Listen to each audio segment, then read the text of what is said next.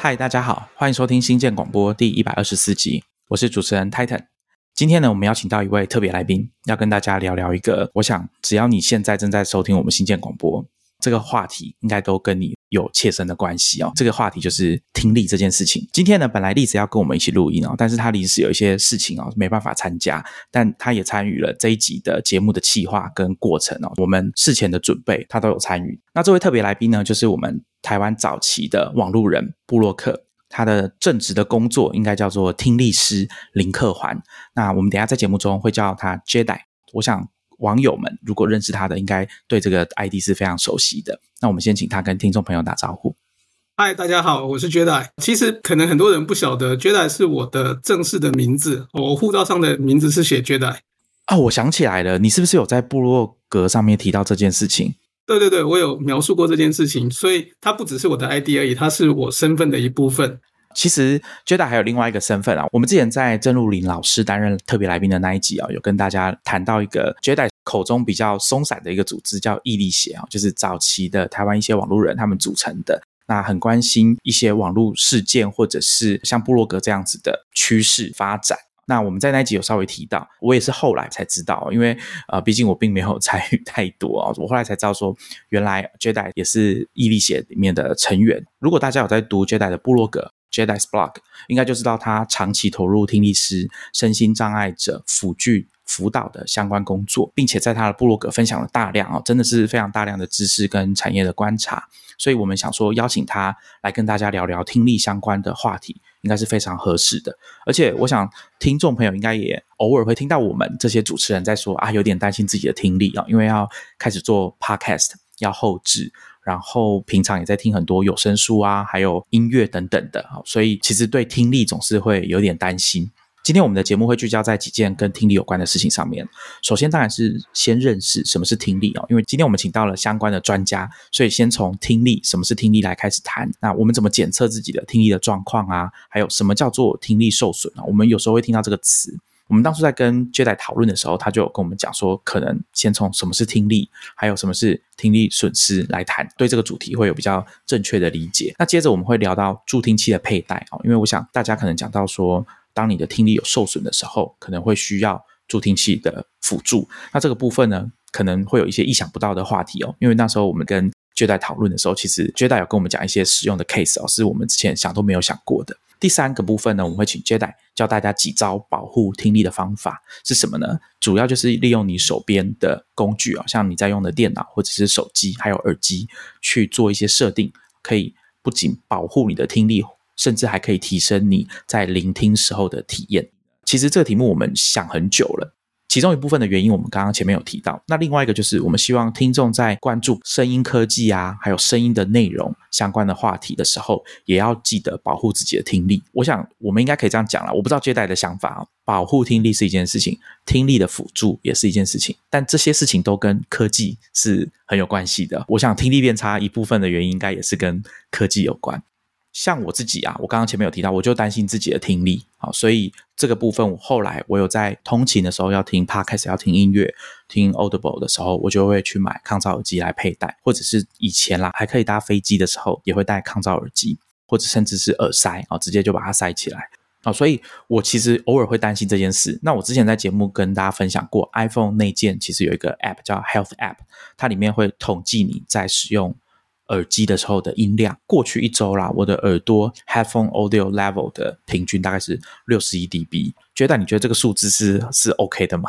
六十一还 OK 啦，六十一其实不大声嘿。哦，OK OK，太好了，很高兴听到你这样子的说明。所以我想我们等下就从听力这件事情来开始跟大家聊。那我们等一下也会陆续介绍一些 App，让大家可以去测试一下自己的听力的状况。我们先请 Jada 来跟大家谈一下听力好了。我们讲到听力。直觉想到都是我的耳朵可以听到什么声音，我的耳朵是不是可以听到一些声音，是不是没办法听到一些声音？呃，我想这就是一般人对听力的认知。但是我想还是先请 J 代来跟我们深入的谈一下，到底什么是听力？对，其实很多人在讲到听力这个问题的时候，直觉的就会说：好，那我播放一个声音，你有没有听到？那好像觉得说我听力好，就是我有听到这些声音；啊，我听力不好，就是没有听到某些声音。但是其实我们在看听力这件事情哦，它有很多不同的面向。我们刚刚所描述的都只是其中一种，叫做察觉细小的声音，也就是说，多小的声音能量可以引起你的听觉。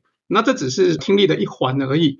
我们从专业的角度来看听力这件事情来说，除了察觉细小的声音之外，我们还会去看说你的耳朵能够承受多大的声音。例如像放鞭炮，有的人可能会觉得说啊，鞭炮好大声吵，但是我还 OK。可是有的人在放鞭炮的地方就会觉得头会疼痛，会觉得说不行，我要赶快逃离这边。每个人对于大的声音的承受能力是不一样的，这也是听力的一环。那甚至我们会把你能够听到多小的声音到你能够承受多大的声音的这个范围，它有一个专有名词叫做动态范围。这个范围的大小也是你的听觉的功能的一部分。那除了大的声音之外，我们日常生活中也会有很多的声音是你不想要听到的。这些声音不一定大声，可是是你不想要的。那有的时候甚至是例如。呃，一个房间里头有三个人，两个人在对话，另外一个人在做别的事情，或者是另外一个人在喃喃自语。那对话的这两个人就会觉得喃喃自语的那一个人，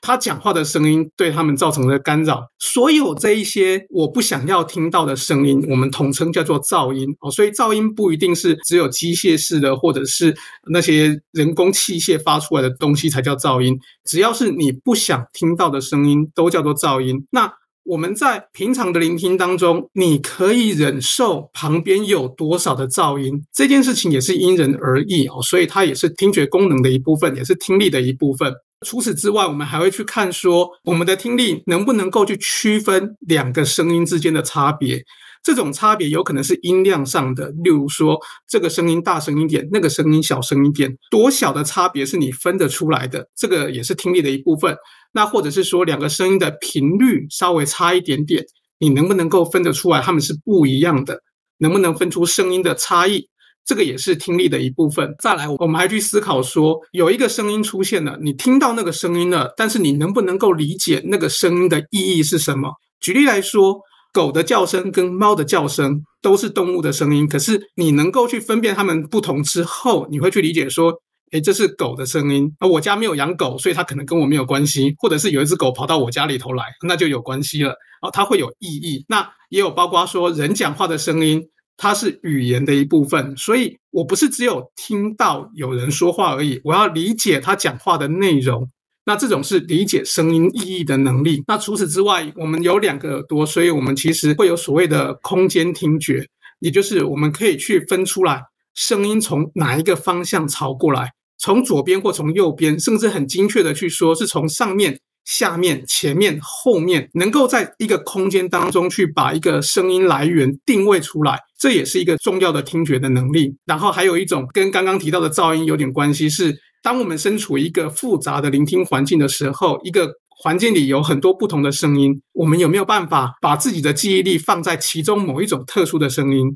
那有可能是说，我们在户外嘈杂地方，或者是在有其他背景环境的地方，聆听音乐，或者是听一个人说话。那你能不能够去专心的听音乐的内容部分，或者是只听特定的某一个人讲话的部分？这个生活经验呢，尤其是发生在像是餐厅聚餐的时候，有的餐厅里头，我们回想一下，在疫情之前，有一些餐厅是很嘈杂的，同时有非常多的客人，然后大家都在聊天，所以有超多人在同一个空间里头，同一个时间在说话。但是我们有办法只专心的聆听你对面这个人，或者是说在你这一桌正在讲话那个人的说话的声音，这种我们称之为锁定特定声音的能力哦，它也是重要的听觉功能的一部分。有这么多不同的听觉的功能，可是我们为什么只会想到这个声音？你有没有听到？这是因为我们在从小到大，在各式各样的体检、健康检查或者是医院的检查当中。最主要就只会测试你能够听到多细小的声音。那有一些医疗院所，我们在做诊断检查的时候，会多去量测你能不能够理解声音的能力。可是其他我们刚刚提到的这一些听觉的功能，这些听力的面向，其实都不会测试到。就算在医院也都不会测试到。为什么会这样子？哈，其实主要是因为这些检查健保不给付。那甚至是说。呃，相关的问题，就算我们察觉出来了，然后要进行听力学的处置，那健保也不给付这些处置，那这就导致说，我们比较熟悉的感觉好像大家会特别去做的，就只有这些察觉细小声音跟理解声音的功能。所以大家可能对于其他的能力就比较没有注意到。那但是其实啊，我们人的听觉器官是一个很有趣的一个器官，它其实是一种主动反应的器官。所谓的主动反应，意思是说，我们耳朵里头的细胞，它其实会去针对声音的内容做出反应，导致说，明明是一模一样的声波，当它进入到我们的耳朵里头的时候，有一些声音会被我们的听觉细胞扩大。有一些声音会被我们的听觉细胞抑制，因此明明是相同的声波传到神经系统的时候就已经不一样了。所以过往如果大家只有注意到你能够听到多小的声音，那可能会觉得说听觉好像就只是像近视那样子哦，我听力受损似乎就只是像眼睛水晶体变差，所以我无法对焦，东西看不清楚。但是实际上很多事情会是发生在你的听觉器官。那因此，一个听力损失更像是视网膜损伤那么严重的事情。我想这边有几个 Jedi 讲的关于听力的知识，对我来说是比较特别的。第一个是噪音这件事情是偏向主观的东西啊，就是看你本身的耐受度是怎么样，这是一点。那再来是刚刚 Jedi 有谈到说，耳朵里面有绒毛细胞哈，就是它可以主动的去帮我们处理听到的声音这件事情。那其实就我的了解啊，好像。当你的这些绒毛细胞受损到一定的程度的时候，助听器好像就会丧失它的功能了嘛？你可能就是要改成使用电子耳，电子耳跟助听器就是不一样的东西。那我们今天呢，会主要是在讲助听器这件事情。那刚刚 Jada 也有讲一个观念，我觉得蛮重要的。以前我也没有这样想过，就是当所谓的听力受损这件事情跟近视是不能拿来做。比喻的哈，比较像是视网膜病变。我想近视跟视网膜病变，大家听到这两件事情的反应会不一样。近视的话，你说我去配眼镜就好，或者是你就眯一下眼睛忍耐一下。可是如果你听到视网膜病变，你应该会马上想要去医院吧？好，大概这个差别就是这么大。那我想接下来可以进一步请 Jada 来跟我们谈一下他刚刚提到的听力测验这件事情，因为我想大部分的听众，包含我自己，我们经历过的听力测验，可能都是 j 代刚刚讲的那种很普通、健保会给付的那种。那不给付的，我们大概大家可能大部分人没有做过哦，除非你已经遇到一些比较严重的问题的时候，你可能才会去寻求这样的协助。刚刚其实我有提到两件事情啊，有点微妙的差别，就是我有提到说。健保不给付听力学处置，那听力学处置，我想对于听众朋友来说是一个陌生的说法。其实，在像欧美先进国家，在医疗院所也好，或者是在照护单位来说也好，我们会去区分说，我给你的处置，我给你的 treatment，哦，就是你有一个困难，然后我要来帮助你。那我做的这件事情叫做处置。我给你的处置其实会有区分。如果说我知道你的问题是来自器官上的缺损，或者是说有一些比较明显的生理功能的异常，那是可以透过手术或者是药物方法去处理的。那这种我们通常就叫医疗处置，这个会是耳鼻喉科医师的专长。那这个是在台湾健保主要涵盖的是这个部分。因此，例如你外耳炎或中耳炎。这个会引起听力受损，但是这些受损是可以透过药物或者是手术方法就改善的。这个健保有给付，在做这一些处置之前，会需要先有一些诊断式的检查方法，去确认说这一些情况确实造成了听力的改变，并且在治疗之后。再去做一个对照的检查，去确认说，OK，你本来有发生受损的这些听力，是由于刚刚我们提到这些原因呢？那经过治疗之后，它也跟着改善回来了。哦，这种是属于我们说耳朵的医疗处置，健保有给付。那我刚刚提到健保没有给付的听力学处置，它就会包括例如助听器的选配。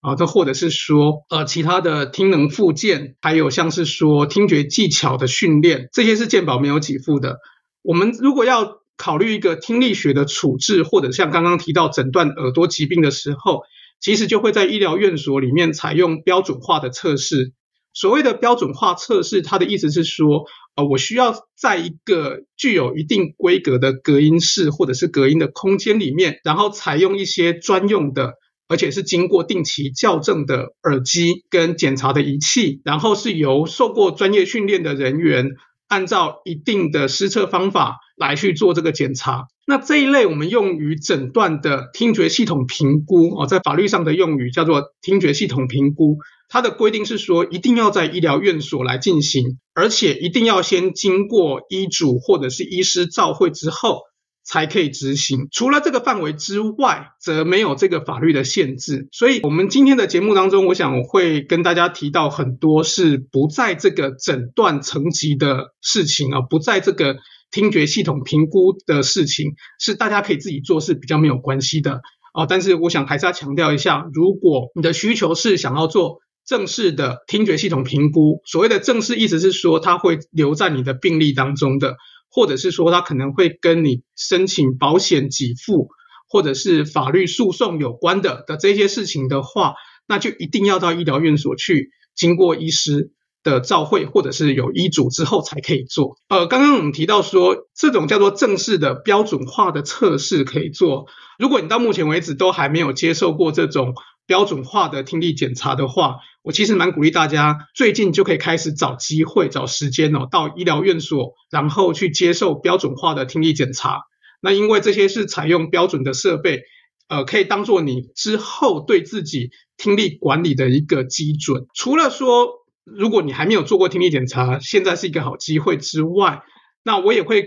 建议大家是，当你的工作发生改变的时候，所谓的工作发生改变，有可能是你跳槽了，从 A 公司到 B 公司，那也有可能是你在公司内部有比较巨幅的职位的变动，你可能本来在办公室部门，然后你现在要到外面的现场，这就是一个比较大的变动。那或者是说，你本来是在一个比较轻松，但是薪资比较低的部门，那你现在跑到一个工作压力大很多，但是可能待遇比较好的另外一个部门，像这种都算是工作上的调整。你的生涯当中发生这种事情的时候，我都会鼓励你可以去做一次标准化的测试。为什么会做这个鼓励哦？是因为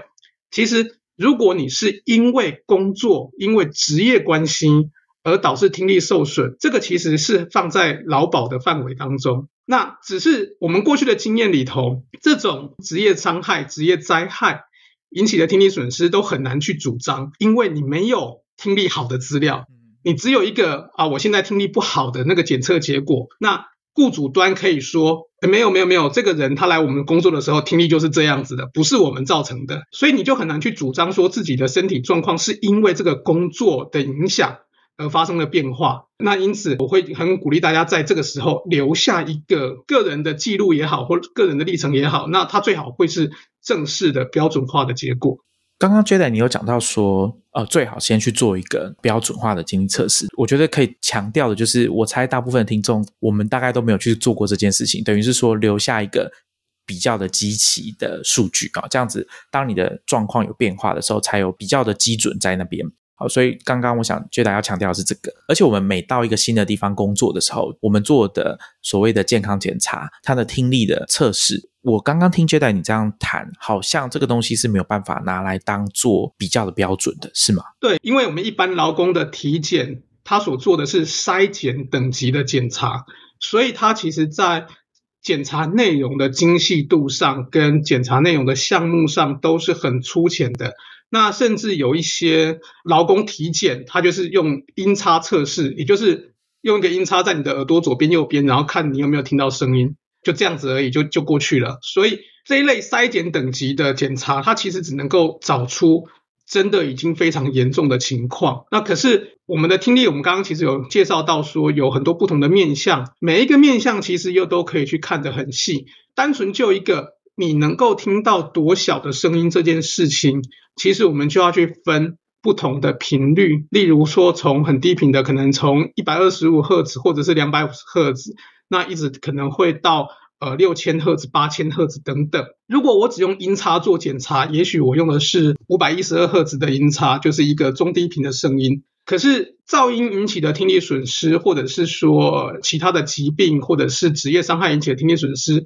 很常是在。三千、四千、六千赫兹的那个范围，比较高频高频的地方，对，比较高频那边，所以我用音差测试是看不出来那边的到底有没有受到影响。哦，那因此会需要一个比较完整的、比较全面的标准化的检查，你才有办法去把你的身体的比较细的功能记录下来了。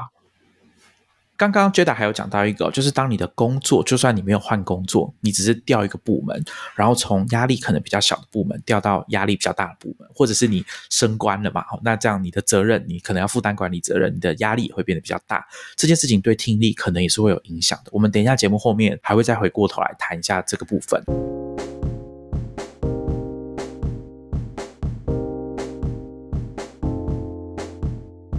刚刚我们有谈到说标准化的测试，这个是要去医疗院所专业的场域，有专业人士来帮你做检测。那我们平常呢，像我刚刚节目前面有提到说，我看我的 iPhone 里面有 Health App，上面会记录我使用耳机的数据。这个部分，我想也可以请 Jada 来跟我们谈一下，说我们平常要怎么监控自己的听力。好，我们要怎么样先第一步先发现自己的听力有一些变化，然后才知道说要去做进一步的检测。那刚刚有提到说，就是当你的生涯发生比较大的变化的时候，我会建议做一次标准化的检查。那可是不是说只有在你生涯发生大幅变化，你才去做这个检查。其实平常我会建议你可能每一两年你就做一次这种标准化的检查哦。这个都还是说你自己身体没有明显感受到特别的不对劲，你就只是定期的留下记录。那另外我觉得还有一个特别可以讲的是。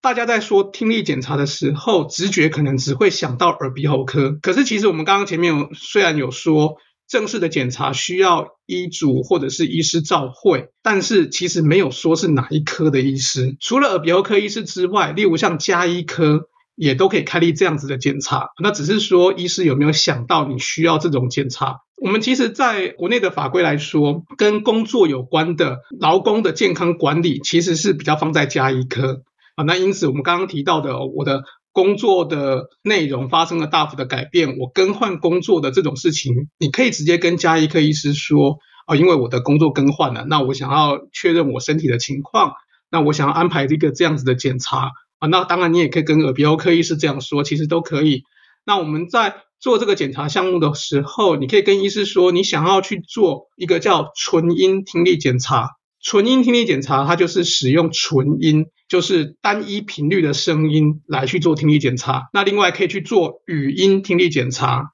也就是使用说话的声音来去做听力检查。这两种检查都都是健保有几付的，所以只要有设置听力室的医疗院所都可以做。那如果说觉得现在疫情期间，去医院太危险了，觉得那边可能是一个充满病毒的地方，会有这种担心哦。那其实我们也是鼓励大家没事不要去医院呐。好，那如果觉得风险很大的话，另外一个选择是可以洽询听力所。那目前全国大概有二十四所听力所，我稍微查过一下资料，我们的听力所大概主要集中在新北市哦，新北市有九所听力所，那再来次多的是台中市，那其他县市就不一定，有的有，有的没有。这个资料大家可能可以到呃卫福部的网站上面去做查询，但是每一间听力所它能够提供服务的情形也不大相同，所以可能大家自己去问一下。那我们刚刚还有提到一个比较特别的是，我们有说到这一些资料它其实是一个正式的、具有医疗目的的，甚至是具有诊断性的，跟法律会有关系的。有的听众朋友可能会想说，诶，我最近想要申办保险，那万一我做了检查，然后反而那个保险公司说，哎，你本你本来听力就不好，所以它不承保怎么办？就是万一你的保险的项目里头有涵盖到这一段，那你只是想要经由标准化的检查来来了解自己，可是不想要在这一个时间点就留下那么正式的诊断记录，那我可以给大家几个建议哦。第一个是说，有一些县市的辅具中心，通常是由社会局或者是社会处委托办理的辅具中心哦。它可以提供相关的服务，就是帮你做听力检查，但是它就不是医疗目的的，所以它不会留在你的病历当中。另外，像是 Costco 好事多，其实都会有助听器部门，它里面就是也会有做我们这些检查所需要的硬体跟人员。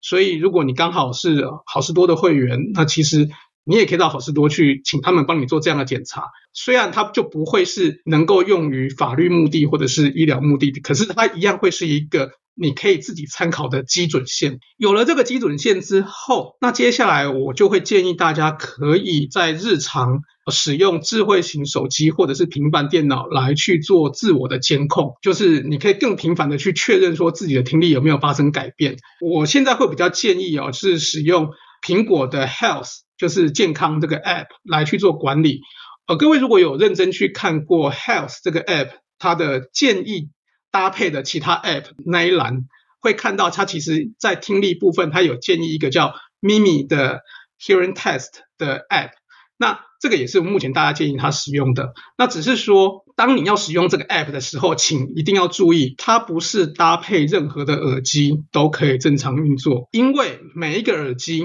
如果各位是音响迷，就会知道它的阻抗是不一样的，它的频率反应是不一样的。意思是说，我的手机或者是平板，我用相同的电压电流去驱动的时候。不同的耳机，它发出来的声音音质、音色、音量是有所差异的。那为了要能够去确认自己的检查结果是反映自己的听力，而不是反映出耳机的不同，所以我们每一次在做这种自我监控、使用这个咪咪 App 的时候，请务必要使用固定的同一条耳机。在所有的耳机产品当中哦，咪咪只有对某一些耳机有特别预先做过量测。那可以获得相对比较准确的这个结果。那其中一个最容易取得的就是你在买 iPhone 或者是 iPad 的时候，原厂付给你的 EarPods 啊。所以大家不要觉得说 EarPods 有线的耳机哦，看起来好像挫挫的就把它丢掉，请把它留下来。你至少可以在监控自己的听力的时候把它拿出来用。我会给大家建议是，你在使用咪咪 App 量测自己的听力的时候。你必须要处于一个精神状况比较好的时候，所以你不要在还没有睡醒，或者是说已经很疲劳想要睡的时候去做这个量测啊，因为这样量出来一定会比你实际的情况再差一点。那我会建议大家是挑选一个固定的环境，就是你在你家里头找到一个安静的角落，那你每次都在那个地方啊，不要换地方，然后尽量挑选一个比较安静的时候。哦，如果说你是在采光没有那么好的地方，我会建议你可以考虑把日光灯关掉的时候再做检查，因为其实日光灯它会发出一个声音，有一个高频的声音，对对对对对，对，那那个声音其实就会影响到我们量测自己的听力哦，所以我自己量的时候灯都是关掉的，然后空调也会先暂时关掉，然后呃可能窗帘就拉起来，就是避免外部的噪音干扰进来。好，那这个咪咪这个 app 它其实用起来很简单，它的。做法是这样子的，就是这个 app 它会透过你的耳机发出一个不断变化的声音，这个声音它在频率跟音量上都会不停的改变，然后画面上会有一个按钮，只要你觉得有听到声音，你的手就按住那个按钮，不要放开；只要你觉得没有声音的时候，就把按钮放开。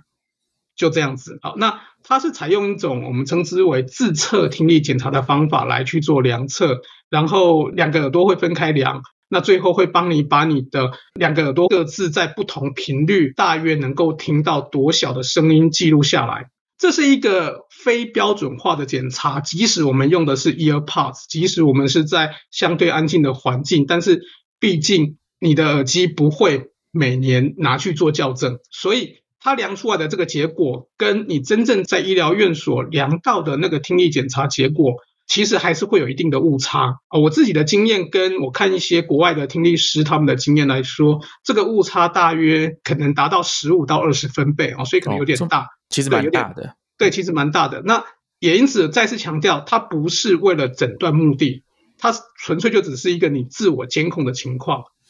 那大家可能会想说，它误差这么大，我要怎么做自我监控哦？我给大家建议是这样子：如果你的时间上比较充裕的话，你一开始每天做一次这样子的量测，然后持续一个礼拜。那如果你觉得你的时间没有那么充裕的话，那你可以每个礼拜做一次，然后持续一个月，就是大概四到五个星期的这个结果。那你去看一下你自己在这一段期间当中，你的听力的平均值大概在哪里？然后它上下波动的那个范围大概在哪里？之后你在每个礼拜或者是每个月，同样用咪咪这个 app 再去做一次自我的量测，它只要还落在你本来的那个变动范围内，大概就都没有什么问题。但是如果它超出那个变动范围，而且超过了大概到十分贝以上，那通常就表示你的听力已经发生很明显的改变。这个时候，我就会请大家赶快找医疗院所去做正式的检查，而且不要拖。哦，有很多人可能在自己的听力突然发生改变的时候，甚至我们讲很严重一点，有些单侧听损的朋友，他可能是某一天早上醒来，发现自己一边耳朵就几乎都听不到了，都还会自我安慰一下，想说啊，会不会是今天状况比较差，过两天就好了，然后就拖着不理他。千万不要这样子做，哈，千万赶快找医疗院所，因为这种突然的、明显的听力的变化，它的治疗是有黄金关键时期的。大概会是从发生起的两个礼拜内的治疗才会比较有效果，所以如果你已经拖过了这两个礼拜了，才去找呃医师想要治疗它，通常就没有什么用了，就来不及了。好，那我想刚刚就来跟大家分享几个很重要的资讯哦。第一个就是，如果你发现突然的耳朵听力有状况的时候，就不要拖，赶快在两个礼拜内去做检查。这件事情真的不是开玩笑的，因为我们刚刚前面有提到嘛，就是说当你的绒毛细胞啊。发生病变，然后有很严重的受损的时候，也不是靠说装一个助听器就可以让你的听力回到可以使用的状况，可能是要更进一步的去加装人工电子耳。那刚刚杰达还有提到咪咪这个 App 嘛？那我在录音之前我去做了一个测试，我只做了一次啊，但是根据刚刚杰达的建议是最好要。至少在短期间内，比如说一周内每天测试，或者是一个月内每周测试，要取得一个基准线，让你去做之后的自我监控的时候的对照。当你发现有问题的时候，那个状况才会比较明显。而且刚刚 j a d 有一直强调说。很多状况都尽可能要维持一样，测试的时间，你的一天当中什么时候精神状况比较好？那 App 本身它也会强调，希望你是用固定的耳机，因为它有针对这些耳机做调整。所以当你下载完咪咪要测试的时候呢，它会请你先做好各种设定啊，比如说选择你的年龄，那你使用的耳机，他们已经有内建。刚刚 Jade 讲的比较像是说，经过量测过后有建档的耳机。再来是，如果你的耳机有打开抗噪功能，它也会请你先关掉，好，并且把音量调整到五十 percent，就是刚好一半的地方。那找一个安静的地方做测试，它也会请你开启手机上面的麦克风，侦测环境是不是够安静。它会跟你讲一下你的环境现在安不安静，可以进行测试。那测试的模式啊，应该我看它有蛮多种，像刚刚就代有讲嘛，至少有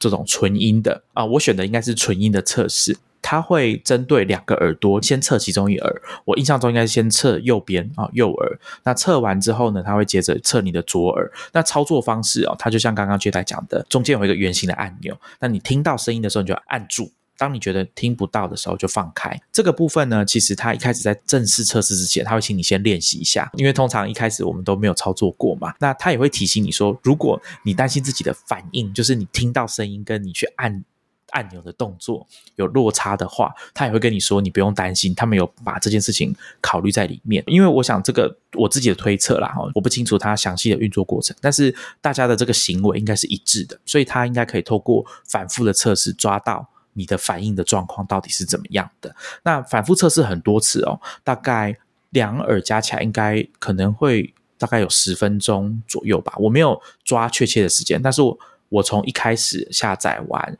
看它的说明，然后到结束看一下那个数据之后，这个过程大概二十分钟以内可以完成。当你测试结束之后，它会针对你的两个耳朵，右耳、左耳做一张图表的绘制。那它显示的频率哦，大概是在一百五十赫兹到四千还是八千赫兹？好，它的图表到八千啦。那像我自己测完，我就会看到说，哦，的确在高频的地方会往下掉一些，然后再上去。他在图表上面会跟你说啊，听力没有受损，或者是听力有些微的损失。他测完之后会告诉你你的状况是怎么样，并且告诉你说这个数字是左耳右耳他的听力的损失大概是几分贝。也会告诉你说你的两耳的听力有没有平衡。那像我测完，我就不讲数字啊，但我测完大家看看起来状况是 OK 的。那他也会告诉你说你的两耳的听力是一致的。那我觉得这种东西很神奇的地方是在于说，它一方面会跟你的啊 iPhone 的 Health App 整合之外，大家往下滑，你还会看到说，你可以把这个听力的 profile 如果你有注册账号的话，它会帮你建立一个听力的类似 ID 的东西，你可以把它送到你的电视。那你的电视可能就是会按照你听力的状况去调整它声音的处理，好，就是如果有支援这个功能的电视的话，它可能可以做到这样。那其实同样的道理，如果你把它放到耳机或者是其他你在听音乐的装置，会经过等于是针对你的听力状况做了一些调整。那我们知道这些数位化的声音都是可以针对这些不同的状况，甚至不同的频率跟它的反应去做调整哦，尽量帮你的聆听体验做的比较好一点。谈到这种听力的档案的时候，我这边可以跟大家介绍另外一个我在网络上看到的，算是软硬整合的产品啊，叫奥妙 A U M E O。这是我在看一个 YouTuber Andrew 黄啊，他是一个做音乐的 YouTuber 的频道上面看到的。它是一个硬体的装置哦，那它会先使用搭配的 App 去量测你的听力，就有点像刚刚我们讲的那些东西，但是过程怎样我不确定啊。但它可以拿这个听力啊 Hearing 的 Profile 去。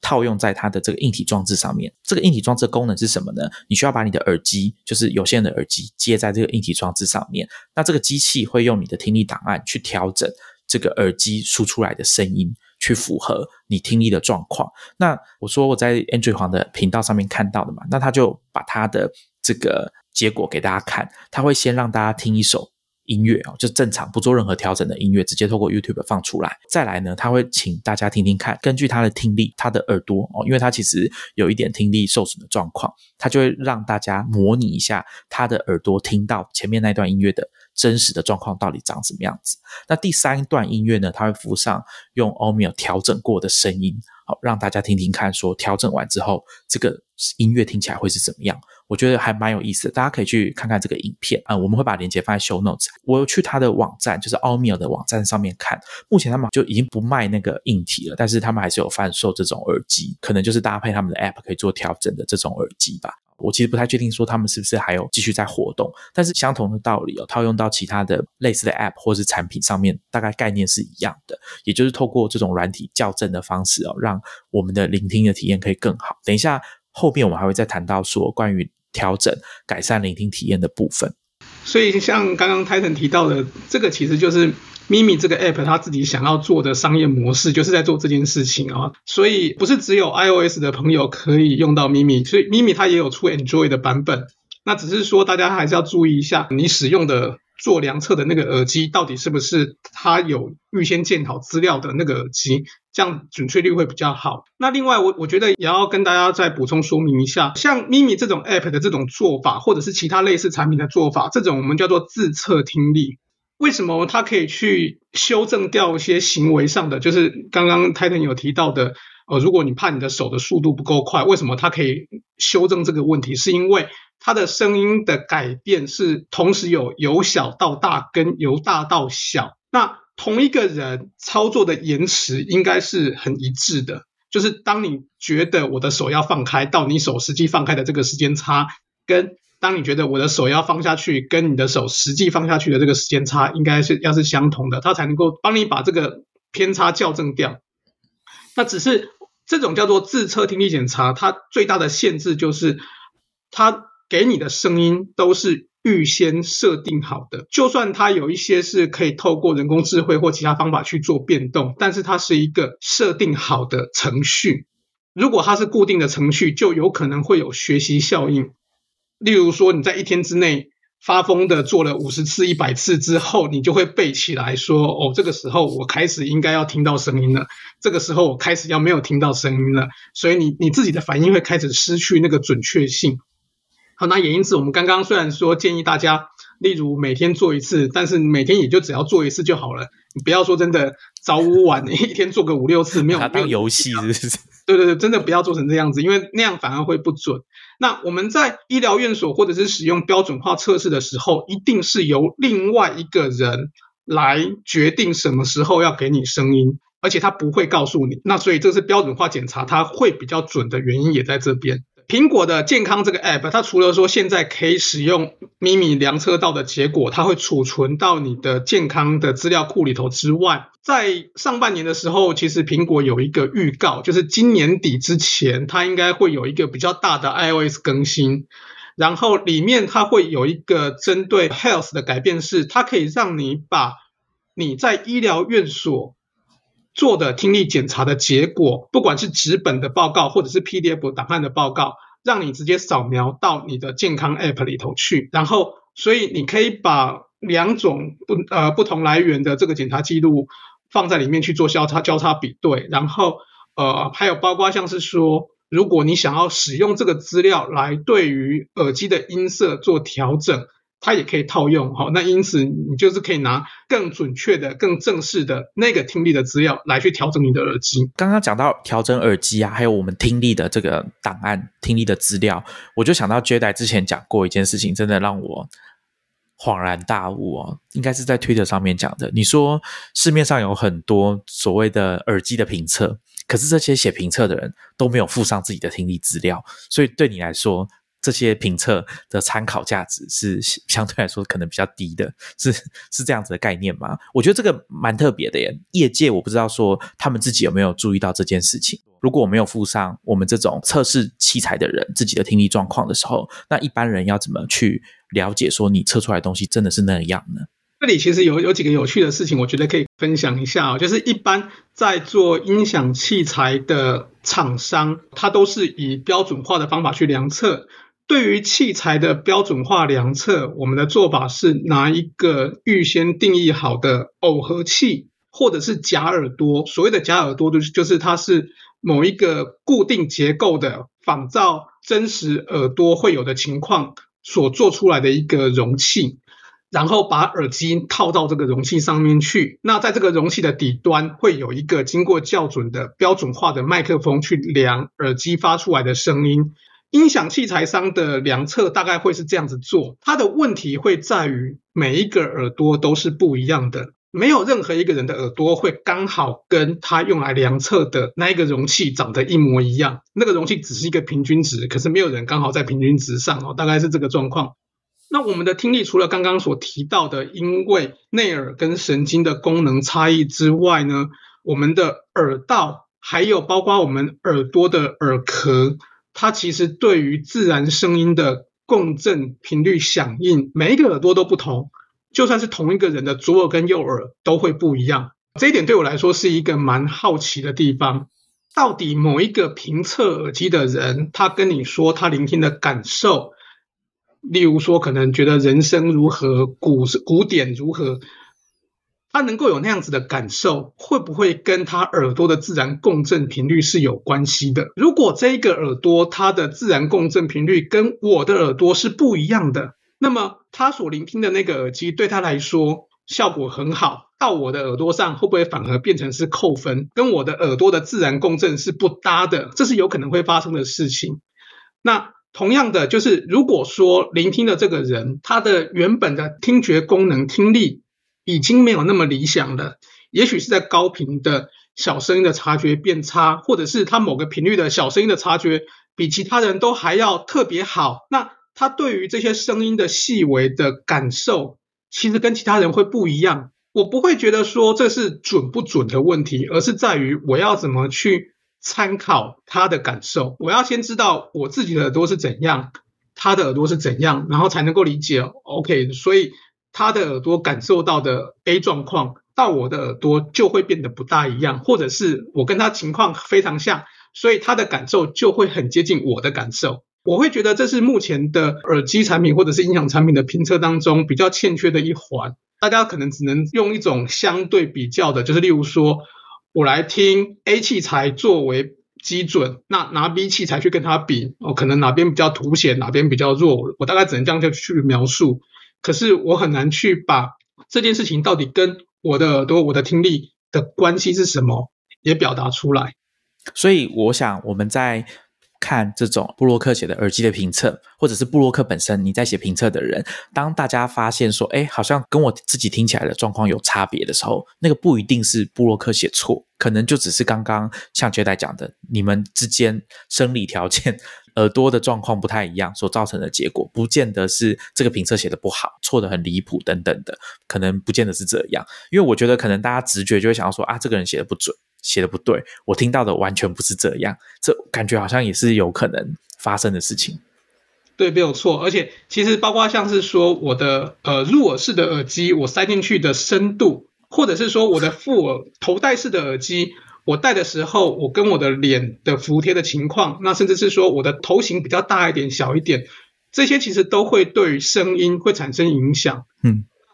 所以这些资料就会特别的重要。如果你不晓得评测的那一个人，他的头是怎样，他的耳朵是怎样，他的听力是怎样，就很容易造成刚刚 Titan 所提到的这种感受上的觉得怎么我跟他就是不一样。对啊，甚至说你去音响器材，或者是你去买耳机的时候，这个店家给你试听的这个，比如说耳罩式耳机好了，它的海绵是不是已经老化了，也会很大程度影响到你聆听的体验。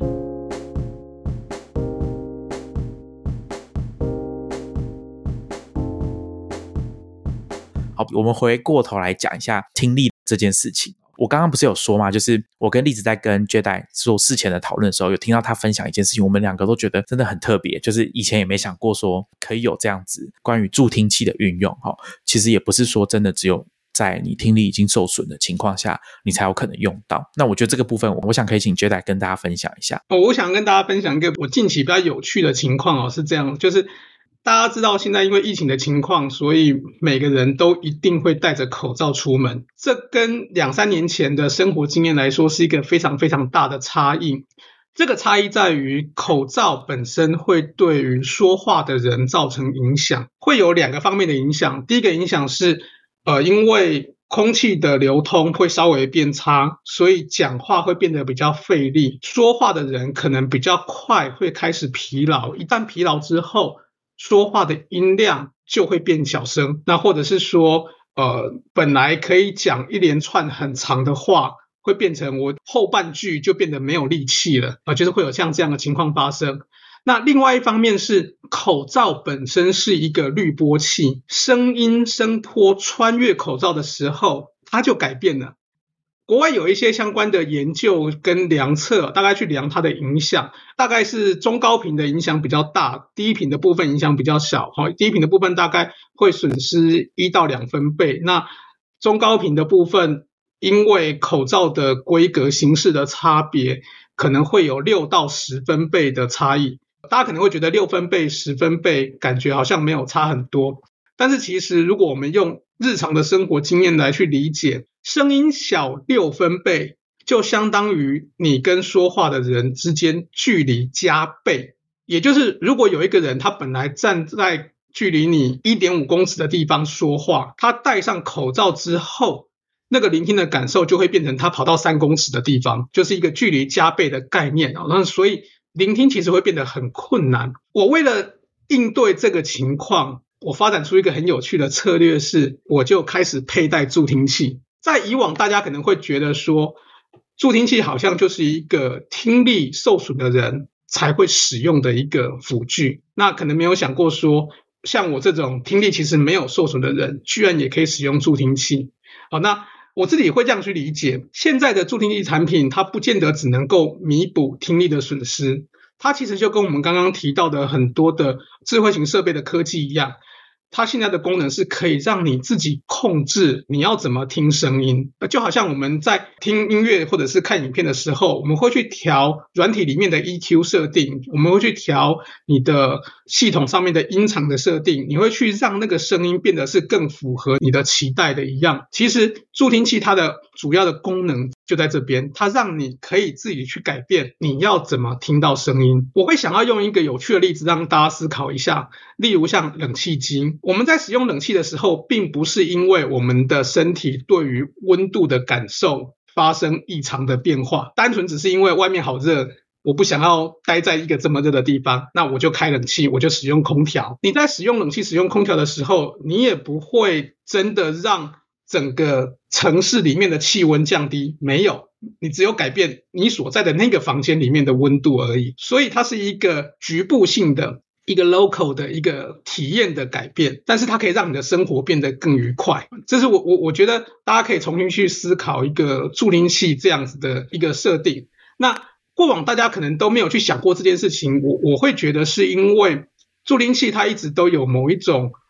不好的印记，就是大家会把助听器跟一个缺陷联想在一起。那这里其实我觉得也可以分享一下，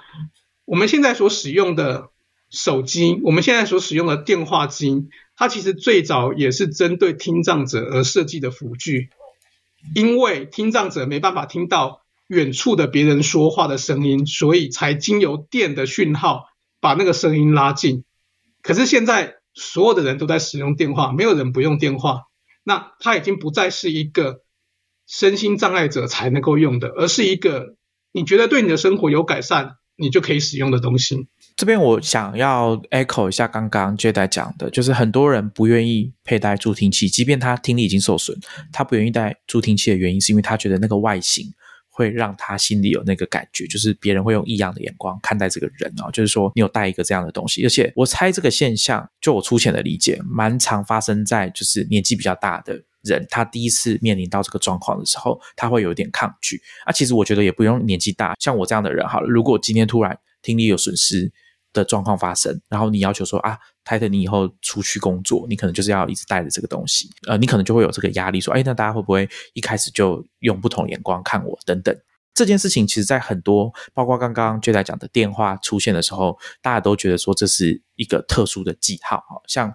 其实我之前为了做别的题目去查，我发现其实眼镜也是一样。以前哈刚开始眼镜出现的时候，大家也说你佩戴眼镜走在路上是不礼貌的行为。所以早期大家真的有视力上的需求要戴眼镜的时候，他必须啊，像以前的绅士会拿一根手杖，他会把那个眼镜安装在手杖上面。那等到他去一个歌剧院要看表演的时候，他看不到，他必须要用这个眼镜的时候，他再把眼镜从手杖里面拿起来，放在自己的眼睛前面。那结束之后，他就把它收起来，那就跟大家一样，就是我们不佩戴眼镜。那可是。最近几年哦，因为我们之前节目也一直强调，就是大家会佩戴无线耳机嘛，这种蓝牙耳机，所以其实我觉得啦哈，大家耳朵上面有配一个什么东西，应该是越来越常见的状况了。而且大家如果去绝代的布洛格上面看哦，他可能也会跟大家强调说，其实助听器的外形啊，有一些已经做到其实你不注意是看不出来的这种状况了，甚至有些人会把它做成装饰用的，就是。其实也不用隐藏，我们就是把它展示出来，那把它做的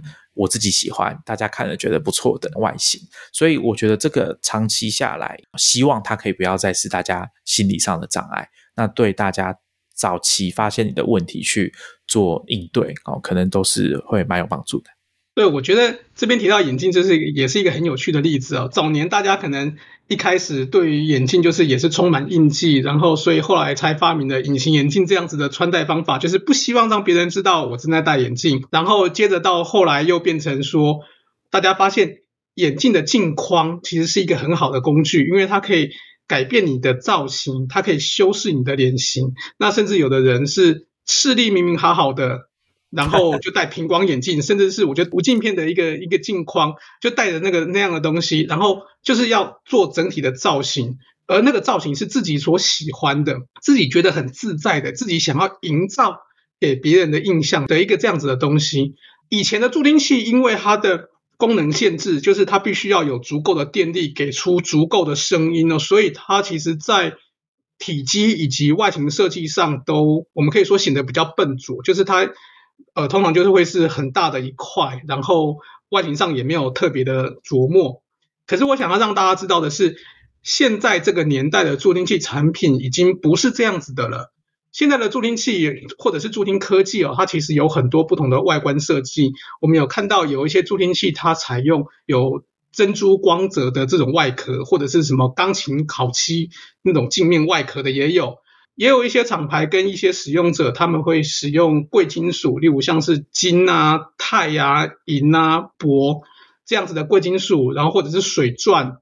粘贴或者是镶嵌在助听器的外壳上面。那有一些助听器可能会做的比较修长，然后也有那种做成三角形几何造型的助听器等等。那也有一些产品把助听器做的跟我们现在的这种真无线耳机或者是颈挂式的运动耳机。几乎就是一模一样的，但是它是助听器产品，它是助听科技。要跟大家分享这一些外形设计上的差异，是我希望大家可以知道。第一个是，当我们现在要佩戴助听器的时候，你是有选择的，不可能只有某一个助听器的产品适合你。市面上其实一定会有很多不一样的产品。每个产品可能有自己不同的外形设计跟相关的功能。那第二个很重要的会是希望大家知道，这一个选择的机会其实可以去让你修饰你对你自己的身份认同。例如说，你可能走雅痞风，你就可以找一个符合雅痞样态的一个助听器。那如果说你要走什么牛仔风，你就可以找一个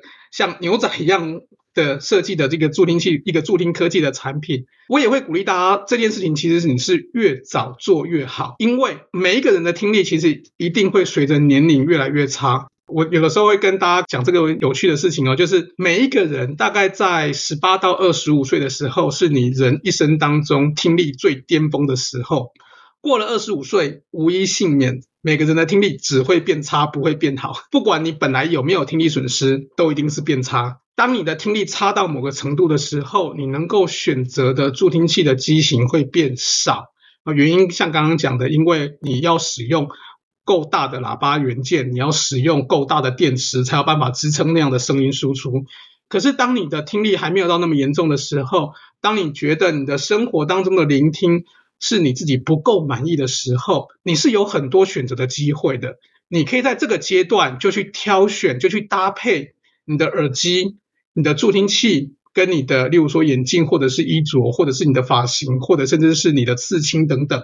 他们是可以成为你生活中的一部分的。越早开始做这件事情，其实可以越自在的去把它实现出来。好，那我们刚刚聊到助听器啊，我觉得接下来就可以请接待跟大家分享关于挑选助听器一些需要注意的地方。台湾的状况，老实说，跟外国是有一些根本上的差异的。等一下接待会跟大家说明。我觉得这个部分也算是蛮蛮妙的吧。我觉得只能用妙这个形容来说。好，等一下请他来跟大家分享一下。助听器，或者说我现在比较喜欢用助听科技这样的说法来说它了。那我们在市场上大概会有两类的产品比较会落到助听科技里头，一种就是助听器，另外一种我们称之为叫辅听器。两个的差别主要在于助听器它要是取得医疗器材许可字号的，辅听器没有。两者的价差也差蛮多的，辅听器可能会从新台币几千块开始，有的可能会到一两万，大概是价位区间在这边。助听器的价位大概都会从一两万开始，然后有到十几、十五万、二十万左右的一支，好，所以呃会贵很多。在台湾的情况跟像美国有一个很大的差别哦。在美国，助听器它其实属于一种处方医疗器材，意思是说你是需要开立处方签，你才能够去选配的。当然，在美国对于医疗器材的管理法规其实还蛮细的，所以不是说所有的助听器都一定要取得处方签。哦，就是如果你的听力的程度在某些情况之下，你可以自己签一张，说好，我甘愿放弃我的权益。我也要自己去买，就是切结书的意思。对，有点像切结书，没有错，就是签一张切结书，去说相关的责任风险我自己来承担。那我要自己去买这个助听器。可是，在台湾其实管理没有那么细，所以变成在台湾，只要你想要，只要你的经济上没有太多限制，你随时就可以走进任何一家助听器公司，然后跟他说我要买助听器，我要挑选助听器。也因为台湾其实在这边是。比较宽松的哦，可能大家就会很好奇说，我要怎么挑选到好的对的产品？我们刚刚其实有提到说，辅听器跟助听器的价位其实差很多，可能差到十倍以上。对于有些人来说，也许我的聆听需求，我买便宜的辅听器就够了。但是有的人的聆听需求是我需要用到助听器，我想要跟大家分享一下他们的两者的差别到底在哪里了哦。呃，一般来说，助听器。它最大的功能上的差异是，它可以很精细的去调整对声音的处理。这种所谓精细的对声音的处理，不只是像我们在一些电脑软体里面调 EQ 那样子，针对不同的频率范围改变它的增益值之外，它其实会去调整说小的声音的处理、一般音量的处理跟大的声音的处理，我要用不同的方法去处理它。好，那因此我可能会针对小的声音，我希望它放大多一点，因为我还要察觉重要的细小的声音。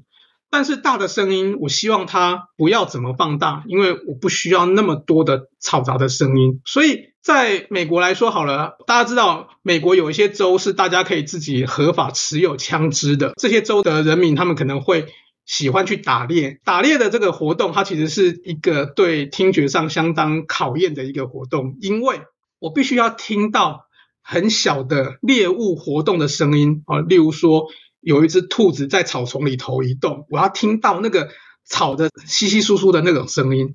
但是我开枪的时候，开枪的那个声响它又很大声，那个声音我是需要保护我的耳朵的，所以它其实很有挑战性哦，就是风吹草动，我要能够察觉。但是火药引爆的那个枪声，我希望它变小声。因此，在美国就有这样的产品，它就是使用助听器的科技，它让你很小的这些声音能够放大到你可以轻松聆听，但是大的声音不要再放大，大的声音反而帮你消减一部分哦，让你可以保护你的耳朵。所以，如果你需要到这种难度，你大概就要找助听器等级的产品才能够符合你的需求。可是对于在台湾的我们呢，我们可能日常生活中不大会有这么强烈的需求啦。当然，就是呃，如果你是在一些工厂或者是重机具的工作环境，也许你你就要去处理那个环境噪音。但是对于一般人来说，也许我们的日常生活工作内容里头其实不会到那么复杂，那可能我们就不需要。真的把声音分成那样子复杂的调整方法，那也许辅听器就可以足够使用了。那再来这些产品，他们可能会对于声音的讯号处理有不同的策略。这里的声音讯号处理会包括像是说，有一些助听器产品，它可以很动态的去改变方向性麦克风。那因此，也许在平常的时候，它是让你的四面八方不同方向的声音都能够让你聆听。可是，在比较嘈杂的时候，它会让你专注在听正前方的声音，然后当你在开车的时候，它可以让你去听副驾驶座了或者是后座的人说话的声音。当有人说话的时候，它才把麦克风的极性朝向那一边。那一些比较低阶的辅听器产品可能就没有这样子的功能设定。再来是这些产品，他们可能会对于不同的智慧型设备，例如像手机、平板电脑。呃，能够可以直接连线串流声音，在连线串流的时候，也许他们的时间延迟，也就是我的设备发出声音到我真正耳朵里头听到的那个时间延迟的技术可能会不一样。就是助听器通常会把它压在十到二十毫秒之内，所以会非常短。那有的辅听器可能会长到一两百毫秒是有可能的哦，所以这边就是会有差别。那我们一般在讲时间延迟的时候，通常是这样啊。面对面交谈，你看得到说话人的表情、跟手势、跟嘴型的时候，多数的人必须要控制在四十毫秒以内，才不会有明显的延迟的感受。那当然看不到对方的时候，例如像是讲电话这种情境，就比较无所谓。好，所以你会不会去这样做搭配？那搭配起来的那个效果到底如何哦，也会是一个考量点。就是有一点像是影音要同步的概念啦。你刚刚说看得到对方正在跟你讲话，对，那声音如果有延迟，就会好像我们在看影片一样哦，影音不同步。那这种状况很常发生啊，就是我们在开视讯会议的时候，连线状况稍微一不好，在听声音有 lag 的状况哦，其实双方的沟通马上就受到影响了。所以我想这就是 j 代在讲说时间延迟上面要特别注意的地方，可能就是这个。对，没有错。所以。有研究指出说，尤其当你看得到嘴型的时候，那个时间的延迟会对于你的语音理解有负面的影响。就是你还不如闭上眼睛听的正确率还高一点。你看得到，但是它是戴口罩呢。对对对，所以戴口罩的时候反而在延迟上就还好。所以我会建议大家要要先弄清楚，说自己的聆听的那个情境需求是什么。你要交谈的对象是戴着口罩的，其实时间的延迟就不会那么严重。可是如果说你是要经常在做视讯会议，或者是看得到表情的这种交谈的时候，那个时间延迟就会是重要的参数，必须要注意。有一些辅听器产品，或者是像是消费型的耳机产品，例如说现在我们会知道有有很多耳机有做所谓的通透模式，那甚至是说。做通透模式的语音加强模式，哦，大概像是这样。可能大家也会很好奇，说我用这种消费等级的产品跟助听器或辅听器，那它们的差别又会是什么呢？对于助听器产品来说，它其实它的技术力是在于，它必须要做的很轻巧，但是它的电力又要很持久。以现在的产品来说，如果你去找充电式的助听器，它的重量可能可以控制在一个在五公克左右。而且它充饱电之后，可以连续使用发出声音二十四到三十小时，这个数据是远远超出所有的消费等级的音乐耳机的。就是现在的音乐耳机，大概呃，我们说所谓的真无线耳机哦，可能试售产品大概四到六小时是一个你比较能够期待的量。那当然，这个四到六小时到底足不足够，就是也是很见仁见智。也许你觉得，哎，这样其实也就够了。就这样子使用也没有不好，可是当你是需要长时间佩戴使用的时候，充一次电可以用多久？这就是要考量的地方。所以我会建议是根据你的聆听需求来去挑选哪一个等级的科技对你来说是必要的。那再来还有一个很重要的是，不管是要佩戴辅听器，或者是要选配助听器，甚至是我们刚刚提到的，你用一般的真无线耳机的通透模式去做聆听，我会很建议大家去做一个我们听力学上的一个量测，叫做时耳测量。这个东西可能对大家来说是有一个比较陌生的名词哦，所以我来解释一下。时耳测量是我们用来验证听觉辅具的一种量测方法。它的施测方法是这样子的：我们会把一个东西挂在你的耳朵上面，这个东西上面有两组麦克风，其中一组麦克风是放在你的耳朵旁边，另外有一组麦克风。我们会用一个很细小的管子导入到你的耳朵里面，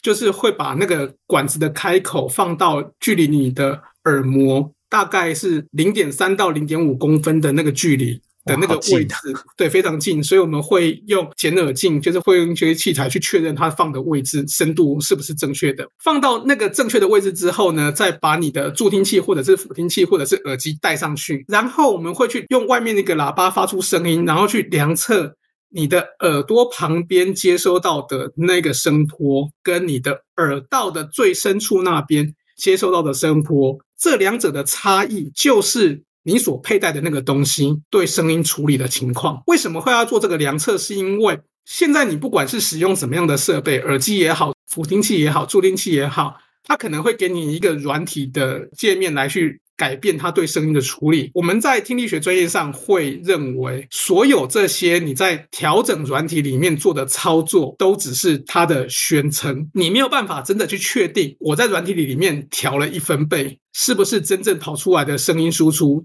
就会达到一分贝的差异。这里当然会有很多因素，因为例如说我的零件可能会有一个原本的误差，以及像是说我的设备用久了之后，例如像我们现在。买耳机，大家会知道你要 run in 它嘛？就是我一副新的耳机，跟我已经听了一千个小时之后，它的音色会不大一样哦。大家会知道耳机是需要 run in 的，用助听器也好，辅听器也好，或者是通透模式的耳机也好，也是一样的情形。新的产品跟你佩戴了一年之后，即使你的软体设定都放在一模一样的位置，它输出的声音就是会不大相同。那我们透过这种实耳测量，就是用你自己的耳朵来量测那一个装置。的这个过程，才有办法很精确的晓得它在每一个频率范围的表现，都跟我要它做出来的表现是一致的。如果不一致，我就调整它，调到它符合我的需求为止哦。所以不管你花多少钱，最重要的是要做时耳测量，你才能够确保那个东西是符合你的个别化的需求。哎，所以我们去买助听器的时候，我们可以提出说我想要先做时耳测量，是这个意思吗？还是说它一定本来就帮你做时耳测量这个仪器哦？因为它是拿小的麦克风去量你的耳朵里头，所以其实我我们实际上可以做两件事情。第一件事情是你在还没有使用任何的产品之前。就可以去量你耳朵的自然共振的频率。那这个也是我们呼应到我们刚刚前面提到的，如果你想要去比较你的耳机的评测或者是音响器材的评测，你可以做一个单纯只有耳朵的自然共振的这个量测。这这个也是用时耳测量的这个仪器来量。再来就是使用辅律之后可以去做量测。那只是说这一种做时耳测量的这种仪器，它本身价位有点高。那个仪器一台大概从几十万到一百万左右。所以不是每一间助听器公司都有这个设备，然后多数的医院都没有这个设备，因为我们刚刚前面有说过，因为健保不给付，所以医院会觉得我买这个设备没有办法造成营收，所以我就不想要花钱在这边。然后刚刚有提到各个县市的辅具中心。如果有提供听觉服务的，绝大多数是可能有这个设备的。好事多、Costco 每一间店都有这个设备可以用，所以我会建议你去找助听器公司的时候，你进门第一件事情问的就是你们有没有适合测量的设备。如果没有，你就可以离开了；有的话，你再留下来。哦，大家听清楚了，听众要记得这件事情。那甚至。呃，其实我会觉得，如果你跟这一个不管是助听器公司也好，或者是福利中心也好，或者是 Costco 也好，如果你跟服务的人彼此关系还不错，你甚至可以带着自己的聆听的设备，例如说你自己的音乐耳机，或者是你自己的其他的东西，就过去，然后使用时耳测量的设备来量量看，它到底输出一个怎样的结果。我觉得这也会是一个蛮有趣的体验，就是你不见得是只有买新设备的时候才去做时耳测量，你现有的设备，或者是说你本来的助听器，或者是你本来的耳机，已经佩戴了一两年之后，你都可以在做这件事情，去让你更了解那个东西它到底输出什么声音。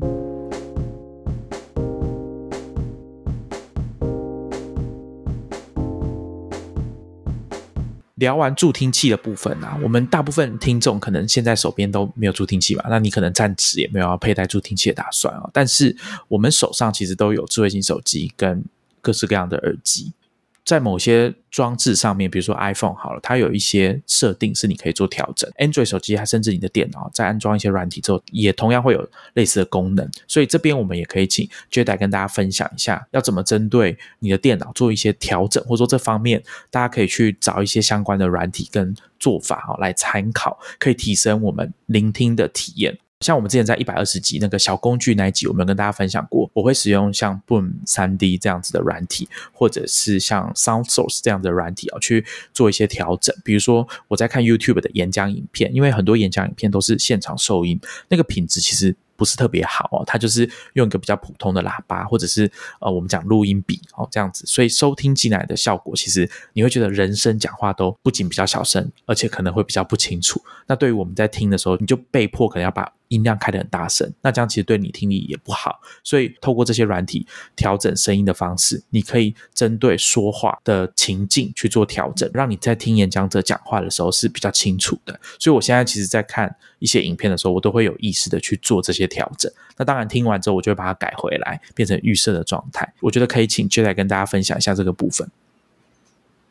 前面其实我们有介绍到说，Apple 里面的 Health 健康这个 App，它可以去帮你记录你的听力的情形这个资料。那甚至在今年可能年底之前的更新之后。它可以让你在医疗院所做的听力资料也纳入进来。我想要跟大家分享的事情是，我们的听力就算只有变差一点点，它其实都会对你的聆听体验造成蛮明显的影响。就像我们刚刚说到的，本来跟你交谈的人，他只是多戴上了一个口罩，你跟他的距离就好像加了一倍，就是变成两倍远。哦，大概会有这样的情况。那 Apple 除了有 Health 这个 App 可以搭配 Mimi 这样子的 App 来帮你去做。自己的听力管理之外，它有一个我觉得做的很棒的功能，是目前 Android 还没有的，是它有一个耳机调节的这个功能啊。那耳机调节的这个功能呢，一样有一些限制，就是不是所有的耳机都可以充分发挥它的所有调整项目。对于一般的随意的耳机来说，不管有线还是无线哦。Apple 在耳机调节这个功能会是在你的设定的辅助使用里面。对于一般的耳机来说，Apple 会提供你一些不同频率范围的调整开关啊，所以例如说你可以加强整个频率的延展性，例如说你可以加强人声等等。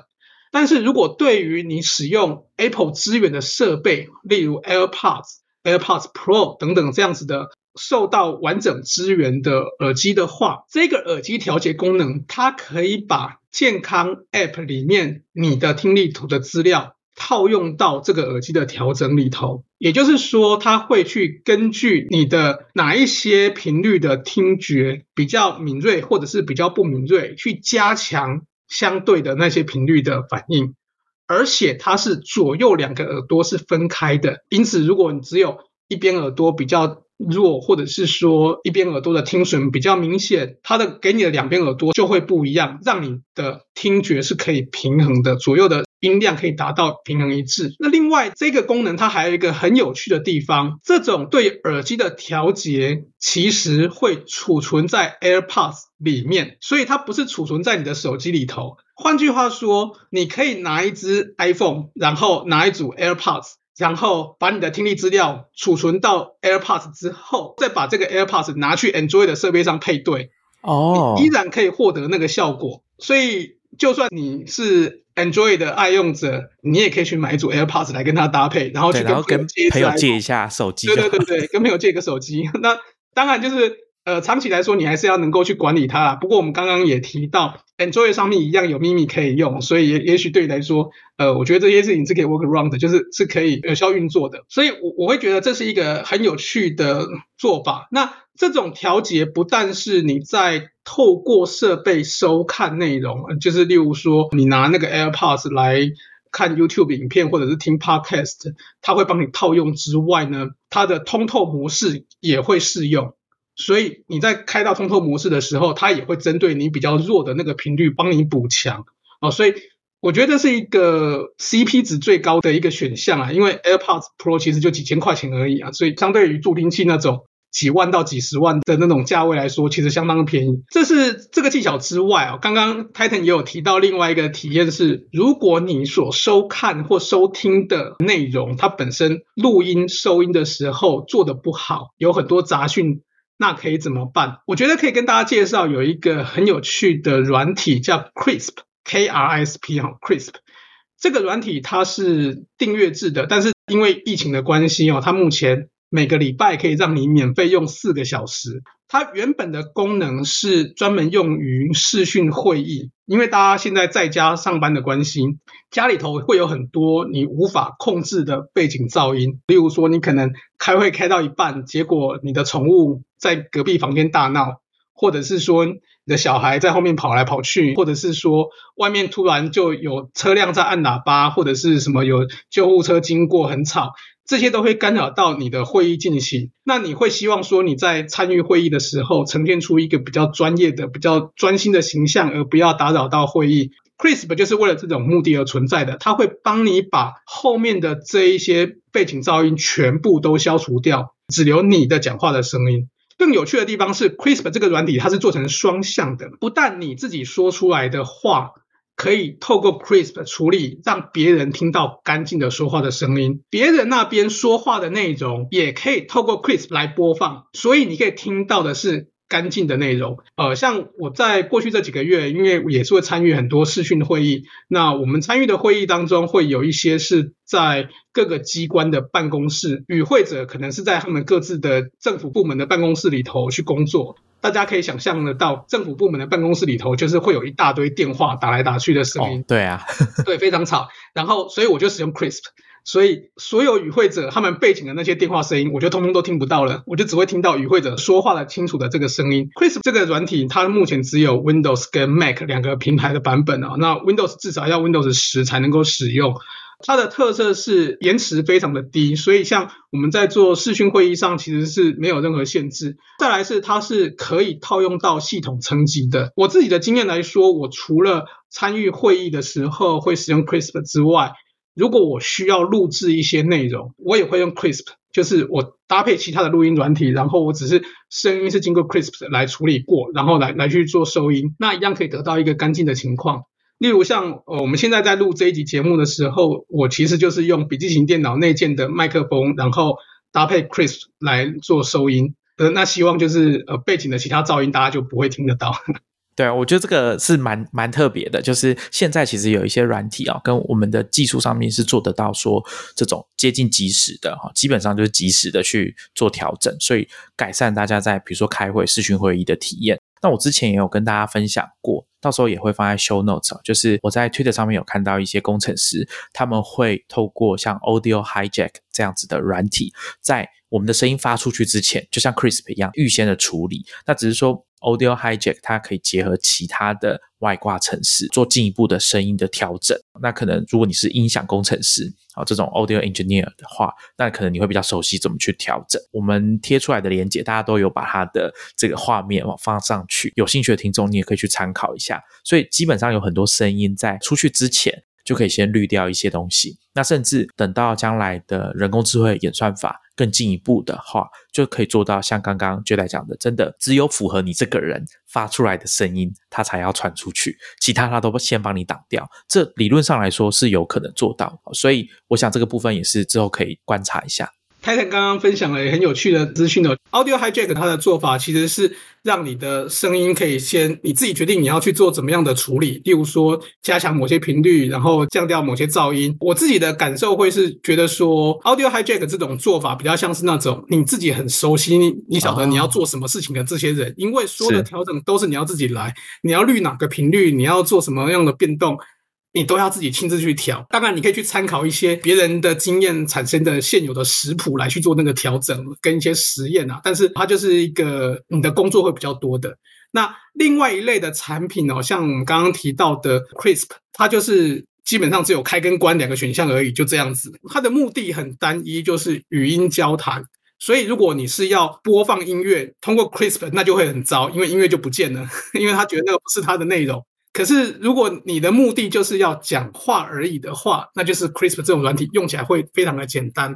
那这一类的产品跟 App，其实我觉得越来越多。例如，我可以跟大家分享，还有一个 App 叫做杜比 On，就是杜比音效的那个杜比。杜比他们自己推出来叫杜比 On，它在 Android 跟 iOS 都有这个 App。它也就是让你可以直播或者是录音，它也就是一个很简单的。开跟关，而且它可以去做无失真的录音，然后也可以去让你去微调你的播音的内容的特性是什么。所以，呃，例如说，如果你是要做声音的演出，然后你要演奏乡村音乐，跟你要做演奏爵士乐，它可以帮你套上不同的音场。那它也是属于那种比较无脑的、比较简单的，就是操作上很简单的那种开跟关的这种切换的 app。然后，但是它会帮你做一大堆事情，例如说什么。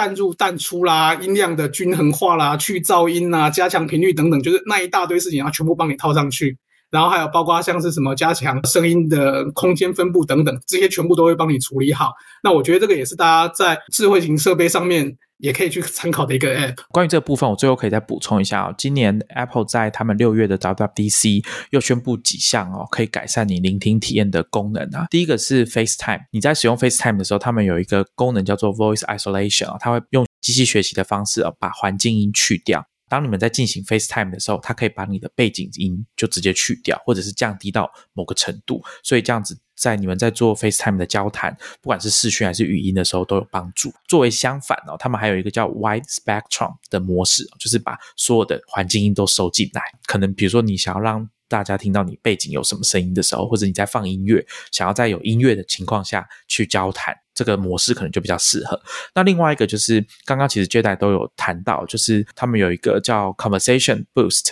就是去协助有轻微听力问题的人，透过 AirPods。上面的麦克风啊，当你的脸哦，就是你的麦克风转向你在交谈的对象的时候，它就可以用这个功能去改善，好，帮你更加集中去听到对方在讲什么，然后去掉去除环境的噪音等等的。我还想要分享一个，刚刚 Titan 有提到一个呃发想，但是其实已经有产品化的东西哦，就是能不能够去针对特定的说话的人，把他的声音独立出来。这个其实，在台湾有一个新创的公司，他们就是在做助听器跟辅听器产品的。他们在他们自己目前的辅听器产品里头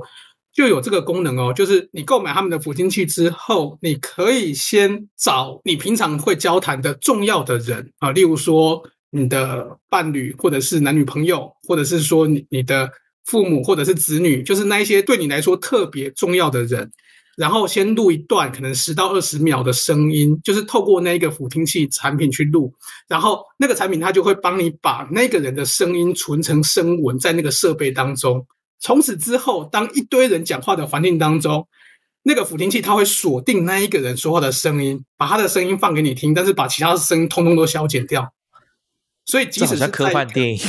对，但是它已经是一个现在就可以获得的产品了，而且他们的呃。第一个辅听器产品的价钱也是压在万元以下，是台湾的团队在做的，所以我觉得相关的科技也是越来会越进步。那这个也是大家在挑选我们刚刚前面提到的助听器产品或辅听器产品的时候可以设计的。那他们除了在自己做这样的产品之外，他们也有在跟国外的助听器公司商谈合作了，这是就我所了解到的。所以以后可能会有越来越多的助听器产品也可以有这样子的功能。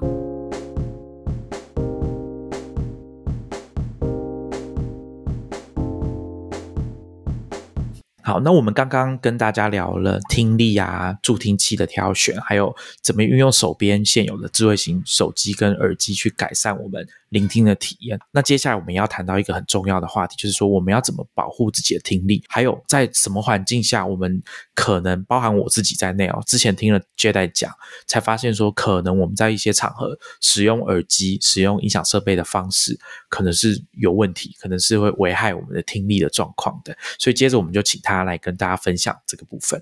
过去在医院工作的时候，或者是说，呃，其实像现在在跟别人谈谈论这种听觉保护的时候，大家都会很好奇说，好，那我们平常到底可以做什么事情来保护自己的听力哦？其实这个没有简单的答案。我们刚刚一开始有介绍过。听觉器官，因为它是一个很精细的，而且是一个会主动去做出反应的器官，所以它不是单纯的被动的反应的的那种器官。它对于身体里面的能量消耗其实是很高的，而且它是很脆弱的，容易受损的。在我们的理解当中哦，如果说你长期处于一个压力、焦虑的环境，通常你的听力会特别容易受到损伤啊，所以。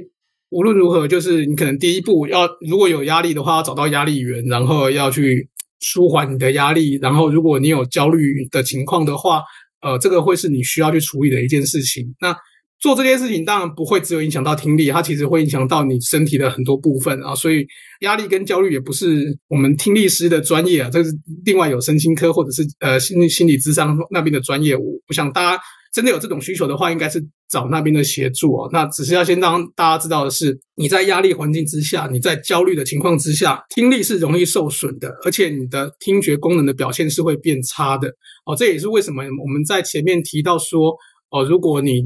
工作内容有比较大的变更，尤其是从一个低压力的工作环境到一个高压力的工作环境的时候。会建议大家先去做一个正式的标准化的听力检查，原因也是在这边，因为那是听觉功能容易受到损伤的一个环境。再来，另外一个是我们说到听觉器官，因为是对于体内的能量消耗是比较大的，所以很多跟循环、跟血液循环、跟呃营养代谢有关的身体状况，也很容易影响到你的耳朵。那举例来说。有很多的呃肾脏病的患者，或者是糖尿病的患者，其实听觉功能都会出问题好。那因此，各种对于循环或代谢有改善帮助的建议，其实都可以用来保护你的听力好。那呃，因此，例如说有运动习惯的人，可能听觉功能就会比较强韧一点，就是相对于呃完全宅在家里头都不动的人比起来，听觉会听觉比较不会那么容易受损。然后或者是说，呃，如果你的饮食习惯是偏向重口味的，例如说比较辣的、比较咸的，或者是说呃长期都有抽烟或者是喝酒习惯的。这些事情它其实会影响到你的循环代谢，然后就会影响到你的听觉功能，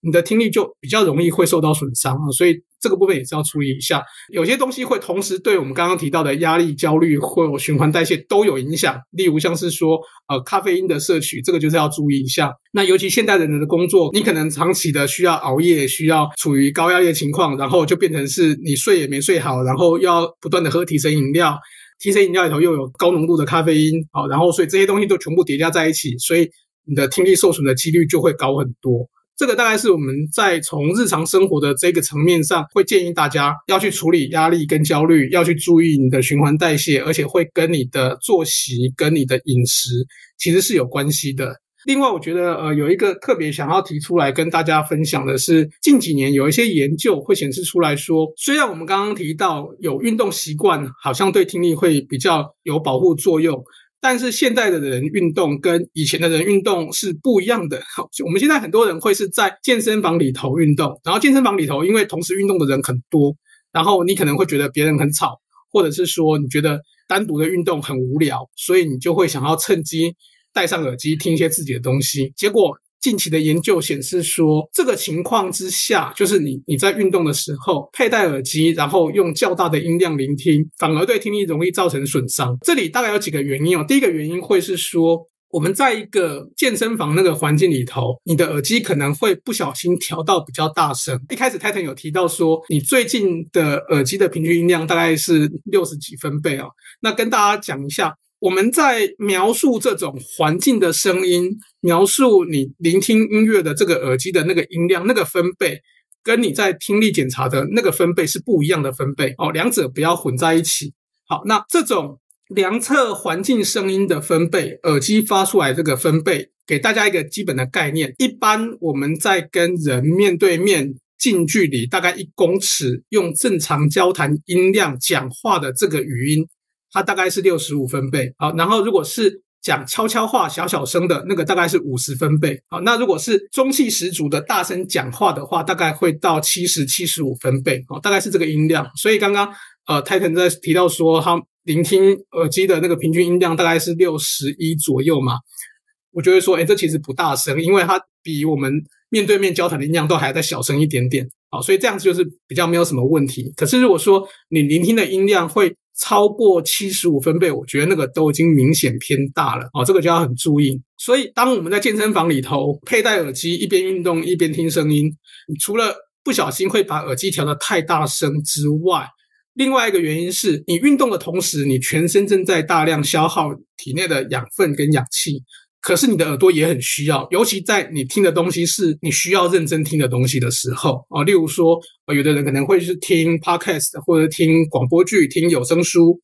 这种有意义的内容是这种你要专心去听的内容，你的耳朵对于养分的消耗会更大，那就会变成你全身在竞争体内的循环。这个时候你的耳朵也会变得比较脆弱，所以这个也可能是大家在运动想要保护听力的同时也要注意的细节。我当初听到 Jade 在讲这个时候，对我来说是根本晴天霹雳，你知道吗？因为我们之前不是一直跟大家讲说啊，你健身的时候也可以听 Podcast，那现在 Jade 就是告诉他说，如果你在做比较激烈的运动。或者是比较需要注意安全的运动的时候，其实就不应该听这种你需要专心听 podcast，尤其是像我们新建广播，可能大家会觉得说要比较专心听。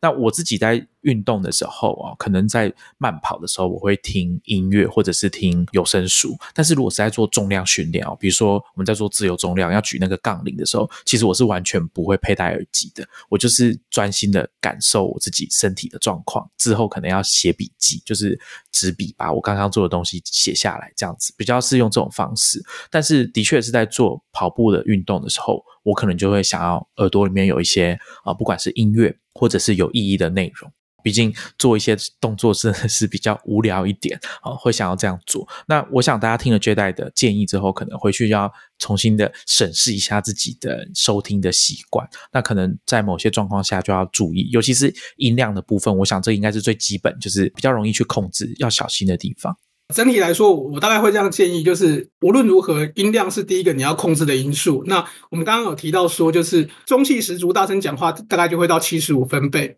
如果你聆听的音量已经到达七十五分贝，那个都已经算是偏大声了。我会建议你调降音量。那我们在运动的时候，不是说你什么都不能听，因为其实你不会真的把耳朵关机啊，只是说你怎么去聆听它。那一般来讲，在相同音量的情况之下，我的建议会是能够用喇叭放出来是最好的。那你的次一级的选择会是使用我们一般讲开放式的耳机，就是那种容易漏音的那种耳机啦。那那那个 那个可能会好一点。对，那呃，如果是那种很紧密的入耳式的耳机的话，那个风险会是最高的。我大概会是这样子。那再来就是不要持续的佩戴啊。例如说，假设你真的就是不听东西，就真的太无聊，你跑不下去的话。那我会建议你可能十五分钟，大概顶多三十分钟，你可以休息个十分钟，不要听东西啊，就是把耳机拿下来，然后就是跑个十分钟哦，没有没有东西，然后再把耳机带回去继续听，就是不要让你的耳朵是长时间的、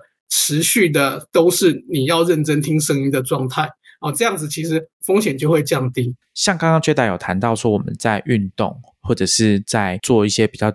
需要专心的事情的时候，如果你还同时在用耳机的话，会竞争身体的循环。有时候像我刚刚前面有提到，我会使用抗噪耳机这件事情。那其实用抗噪耳机，当然有几个原因嘛。比如说搭捷运，其实这个大家在搭的这种地下化的捷运，那个声音其实是蛮吵的。我自己是这样觉得。那所以在这个环境，如果你不管你是要听音乐或 podcast 啊，其实你不把音量开到很大，根本就听不太清楚。所以有了抗噪耳机之后。它做了主动式的降噪，你可以把音量降得很低，所以我的手机上面显示的数据平均下来才会是比较低的这个数字。但其实有时候啊，我其实也不会听音乐，我就只把抗噪的功能打开，然后把环境的噪音就降低。那这时候可能我其实是在看电子书，就是用手机在看东西。那这时候其实我也不需要听音乐或者是 podcast，那单纯的就只是降低我耳朵收到的噪音而已。关于抗噪耳机啊，我想大家有在搭高铁或者是搭飞机的时候，其实你不想听音乐，你还是可以把这个抗噪功能把它打开。我之前啊在推特上面有看到一些推友哈，包括我自己都有这个疑问，就是我们粗略的知道主动式的抗噪的原理，就是由耳机去发出反向的声波，去抵消掉特定频率、特定波形的声音。那基本上就是那种比较固定的，像冷气的声音、好空调、风扇。马达或者是引擎声这种很固定的，过去啊，其实好多年前开始就有这种主动式抗噪的技术。那大家有学过这种国中物理，就会知道说反向的波是可以把正向波去做抵消的。那只是说，因为这件事情都发生在我们耳朵里面，所以有人就会问说：，哎，那可是这样子，是不是等于我的耳朵是接收到两倍的这种声音的能量？释放出来呢，所以这个部分我那时候有问 Jedi 哦，那 Jedi 有提了一个解释，我想请他来跟大家说明一下，同时化解一些大家跟我一样有类似疑问的听众主动式的这种抗噪耳机，它的原理啊，就是像刚刚 Titan 所说的这样，就是耳机本身会发出一个相位相反的声波。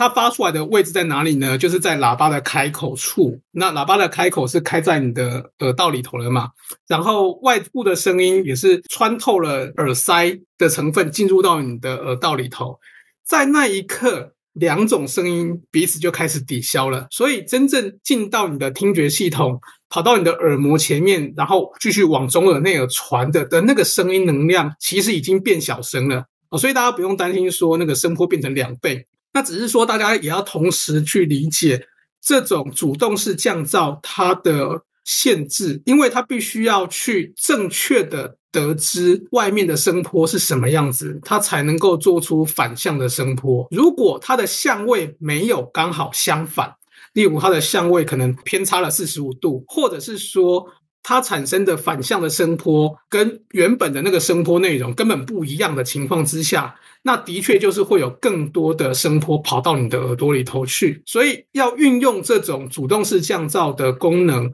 那个环境必然要是一个持续的稳定的背景噪音源所在的地方，它的效果才会好，然后才能够真正达到。保护性的效果，所谓的持续性的稳定性的这种噪音源，大概就会是像引擎运作的声音，或者说你搭飞机的时候，这种气流绕过机身的这个声音，它持续一直在那边，然后呃，大致上在音量上、频率上都很稳定的，那这种效果就一定都会很好。这种降噪原理，它无法处理的就是那种突然的、偶然的、间歇的。变化很大的这种噪音哦，所以例如说像开枪射击的声音，这个就没办法哦，或者像是说呃挖马路那种声音，因为它其实是脉冲式的声音，这种它也没有办法哦。那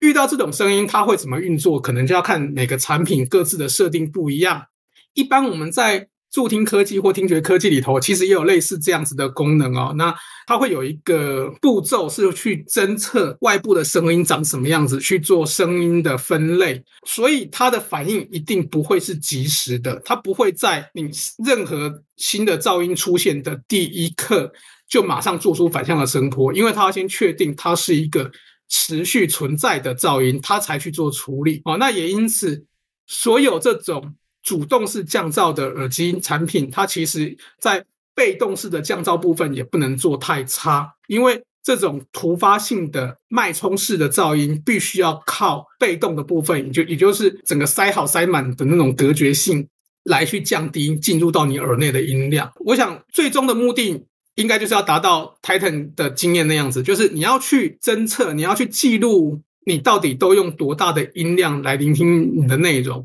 如果你发现使用了抗噪耳机之后，你聆听的实际的音量有变小声，那就是好事，那就是在正确的方向上。我想刚刚 Jada 有讲到一个重点哦，就是随着我们现在技术越来越好哦，主动式的抗噪耳机在侦测环境的声音，并且针对这个声音，它麦克风收到的声音，我们的耳机哦，只要是标榜有主动降噪功能的，它应该都有麦克风去侦测外界的声音。那在晶片哦，就是这种穿戴式装置的晶片能力，如果进一步的提升，那它的确是有可能针对各种突发的，或者是呃不规则的，或者是不在他们原本设计里面的应对的声音，它还是有可能在它分析之后去发出这种相反相位的声波去处理的。所以，我想这个技术我们还是可以合理的期待它进一步的去提升，对吧？这边倒不会是这样哎，因为。脉冲式的噪音，它除了说是突然发生的的，另外一个问题是它很短，它很短暂的情况之下，你就会很难去精准的消除掉它，因为你没有办法没有办法去锁定它的相位，就是这边难度上会有。那呃，对，那只是说另外一方面，如果你所聆听的内容本身音量变化也很大，倒是现在的产品比较能够针对内容的。突然的大的声音帮你压低，例如说你正在收看别人的转播的内容，那转播的那个内容里头，就是他可能收录到有一个什么东西突然爆破的那个声音，这个是直播的人无法预料到的，可是它就发生了。哦，那如果说你现在使用呃 iOS，就是 iPhone、iPad 等等的话，你可以到设定声音里面有一个选项叫做耳机安全性，那它其实有一个叫做降低高音量的这个功能。这种功能倒是可以用很短的时间去侦测到，说有一个突然很大的声音，它就帮你把那个声音变小声，你就不会觉得有一个很大的脉冲的声音造成你的听力损失。我好像有开启这个功能呢，我好像开到九十五分贝，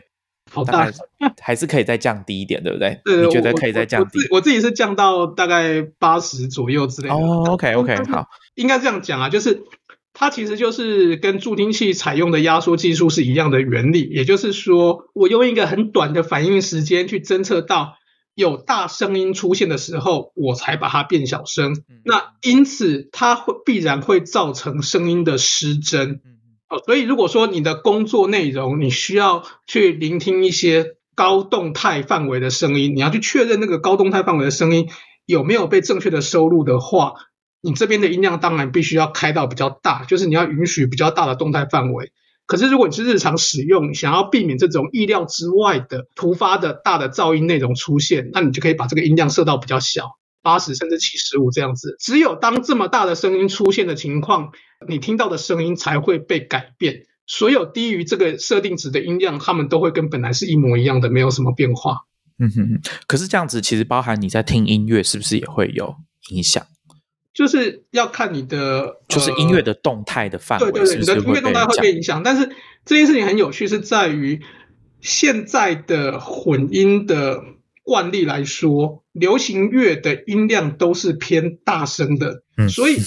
偏大声的意思其实是说它的动态其实是很差的，因为所有的声音都很大声，所以它的音量变化反而没有很大。那因此，你只要能够把整体的音量控制在差不多的地方。反而不会用到这个功能，反而是如果你在听古典乐，举例来说好了，我们来一个一八一二序曲，整首曲子当中有非常小声的部分，有大声到